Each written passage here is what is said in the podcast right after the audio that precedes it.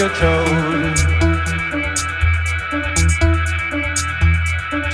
long holiday. Let your children play. If you give this man a ride, sweet family will die. Killer on the road. Yeah.